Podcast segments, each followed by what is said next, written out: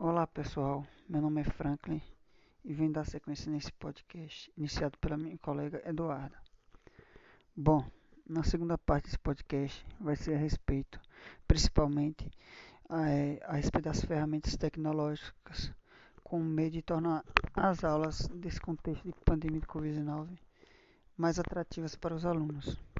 Bem, nesse atual contexto é fundamental usarmos aplicativos para auxiliar nas aulas, nas explicações de conteúdo e na elaboração das atividades para os, os discentes. Bom, agora eu vou apresentar cinco aplicativos que eu acho muito legais para ser usado pelos professores. Talvez vocês conheçam, conheçam ou já tenham ouvido falar de algum deles. É importante salientar que apesar de alguns ter acesso limitado na opção gratuita, é o suficiente para elaborar uma aula interativa. Bom, o primeiro aplicativo que eu vou falar é o Kahoot. O Kahoot oferece jogos interativos de aprendizagem para os alunos. Com ele, você pode criar uma série de perguntas de múltipla escolha relacionadas ao tópico desejados. Além disso, é possível adicionar imagens ou vídeos às suas perguntas, fomentando um envolvimento mais participativo. A pergunta e as alternativas são exibidas na tela do projetor e os alunos precisam escolher a resposta correta em seus celulares ou tablets. Os resultados serão exibidos em tempo real após cada teste, tornando esse aplicativo como um dos meus favoritos, particularmente. Outro aplicativo muito legal é o Canva. Acredito que seja um dos mais conhecidos atualmente. O Canva é uma plataforma né, de design que permite criar diversos elementos visuais, incluindo apresentações e nós sabemos que o quão é importante de apresentar ferramentas, atividades, tudo é muito bonito visualmente, né? Pois é, chama muita atenção. Com funcionalidade, prática intuitiva, essa plataforma, o Canva, é, contém um modelo para quase tudo. Assim, não importa se você é um iniciante ou um profissional, criar apresentações, atividades e muito mais se torna uma atividade bem fácil. Outro aplicativo bem interessante é o Google Forms, é um serviço gratuito para a criação de formulários online. É, o usuário pode produzir e enviar por e-mail ou link, pesquisa de múltipla escolha, testes com questões discursivas, solicitação de avaliações em escala numérica, entre outras opções.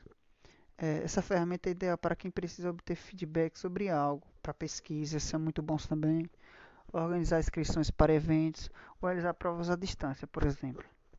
A plataforma conta com a galeria com infinidade de modelos prontos que podem ser editados e usados como um exemplo. O quarto aplicativo é o com QR.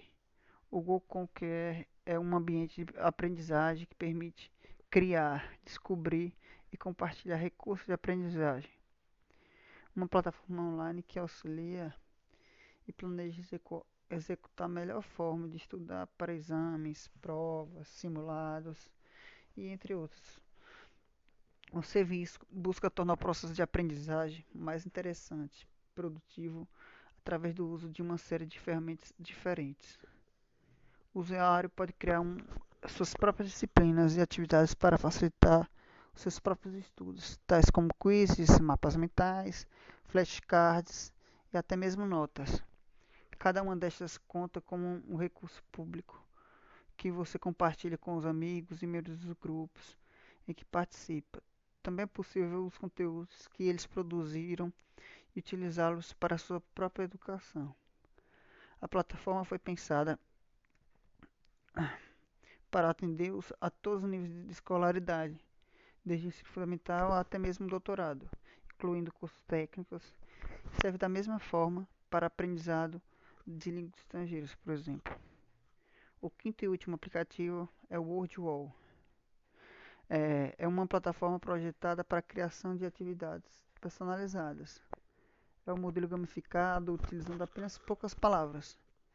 Embora ele seja ideal para aplicação com alunos em fase de alfabetização ou no uso para o ensino de línguas estrangeiras para crianças e adolescentes, a ferramenta é versátil. Ele possibilita a realização de atividades bem diversas em disciplinas. A partir desse aplicativo É, Pode-se construir caça-palavras, verdadeiro ou falso, roleta, pares correspondentes e várias outras maneiras atrativas para o aluno.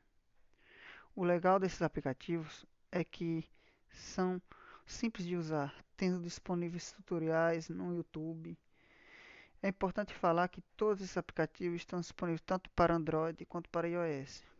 Bom, com todo esse contexto que nos, em que nos encontramos, né, é essencial buscarmos formas inovadoras para tentar tornar as aulas mais interessantes possível. Bem, esse é o fim desse episódio. Espero que vocês tenham gostado desse podcast apresentado por mim pela minha colega Eduardo. Espero que tenhamos ajudado de alguma forma e continue esse belo trabalho, pois sabemos que não é fácil ser professor, principalmente no nosso país. Um abraço.